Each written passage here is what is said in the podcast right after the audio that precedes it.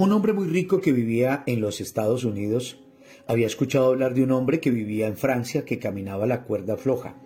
Según lo que había escuchado, este francés tenía la fama de caminar la cuerda floja a grandes alturas, con los ojos vendados, empujando una carretilla. Pero esto era algo que el americano no podía creer. El americano entonces le escribió y le dijo, no creo para nada que tu fama sea verdad. No creo que exista una persona que pueda hacer lo que se te acredita.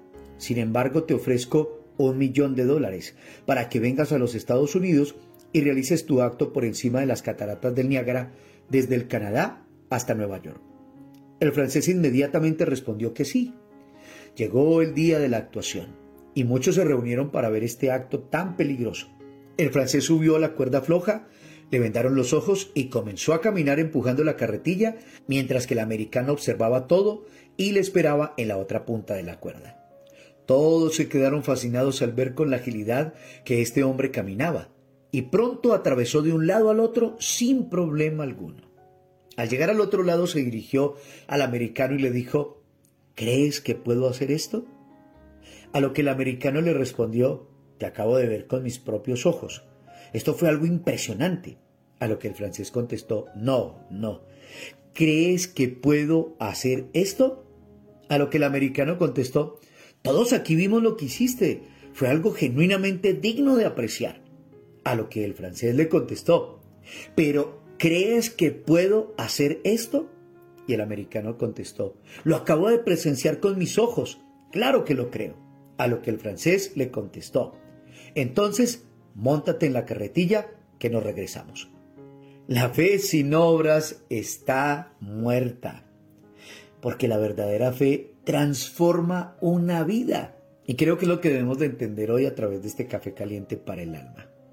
Tal vez nos hemos quedado contemplando a Dios, su poder, su soberanía, su grandeza, y nos atrevemos a decir, claro que creo que puedes hacer aquello que para mí es imposible, Claro que creo que puedes cambiar la forma en que reacciona mi hijo.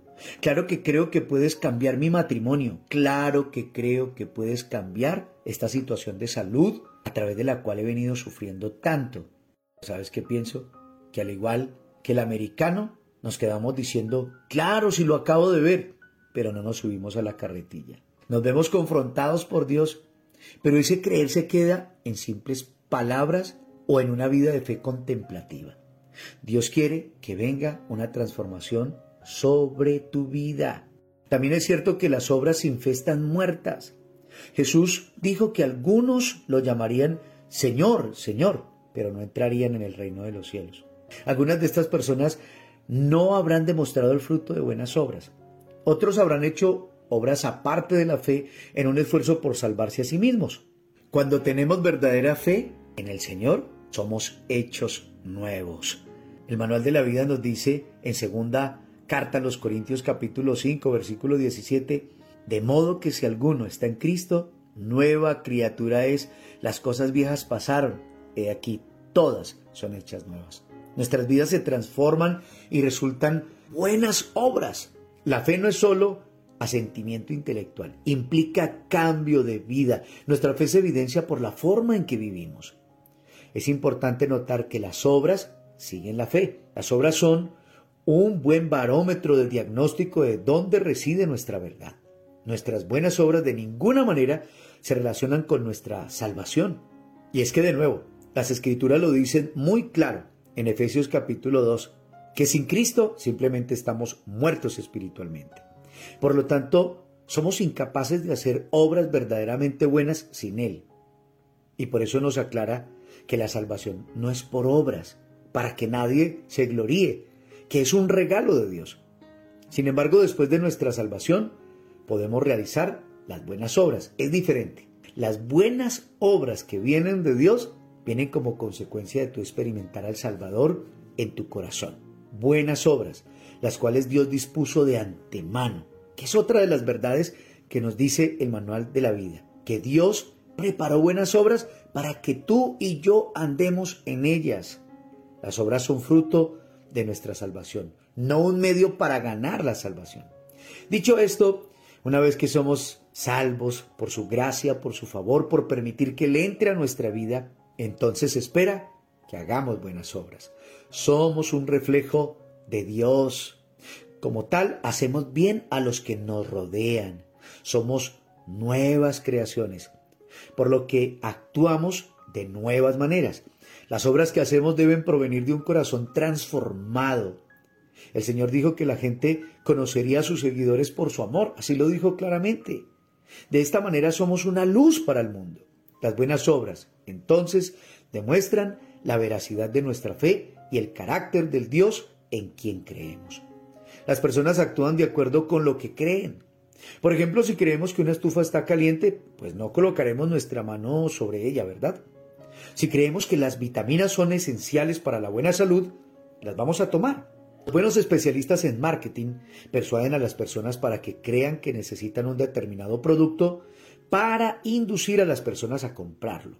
Las acciones que resultan de nuestra fe no son diferentes de las que resultan de otras de nuestras creencias. Si realmente creemos que Dios es quien dice ser y que la Biblia realmente quiere decir lo que dice, actuaremos en consecuencia. Hoy, al igual que ese francés, le preguntó varias veces al americano, ¿crees que puedo hacer esto? También hoy, a través de toda esta exposición, de cada una de estas promesas, Dios nos pregunta, ¿crees que puedo hacer esto? Entonces súbete la carretilla, que ahora viajaremos juntos. Dios quiere hacer grandes cosas en tu vida y a través de tu vida. Súbete a la carretilla de Dios. Ya no tengas una fe contemplativa, ahora que tu fe la demuestren tus obras. Te invito para que oremos. Padre, te damos gracias a través de este tiempo, de este espacio tan desafiante para nuestra vida. Nos has hablado al corazón y nos has confrontado y tenemos que reconocer que muchas veces nuestra fe está encapsulada en la lógica, que en verdad nos falta fe, pero ya no una fe de palabras, de buenas intenciones o de simple admiración de tu poder y tu grandeza, sino una fe que nos lleve a montarnos en tu carretilla y así poder llegar a lugares donde no imaginábamos que podíamos llegar, alcanzar metas superiores a las que nos habíamos trazado, lograr ver milagros en nuestra vida, en nuestro corazón, en nuestra casa, en nuestro entorno, que tal vez parecían imposibles de llegar a ver en nuestra vida. Gracias te damos por este tiempo, gracias por tu palabra y gracias porque ahora entendemos más profundamente lo que significa que la fe sin obras es muerta y renunciamos a ese tipo de fe. Hoy nos disponemos a hacer obras como consecuencia de dejarnos dirigir por ti, como consecuencia de subirnos a tu carretilla, de subirnos a tu palabra, de creerte a ti, más de creer en ti, creer a lo que tú dices. Te damos gracias y quedamos en tus manos. En el dulce nombre de Jesús, amén y amén.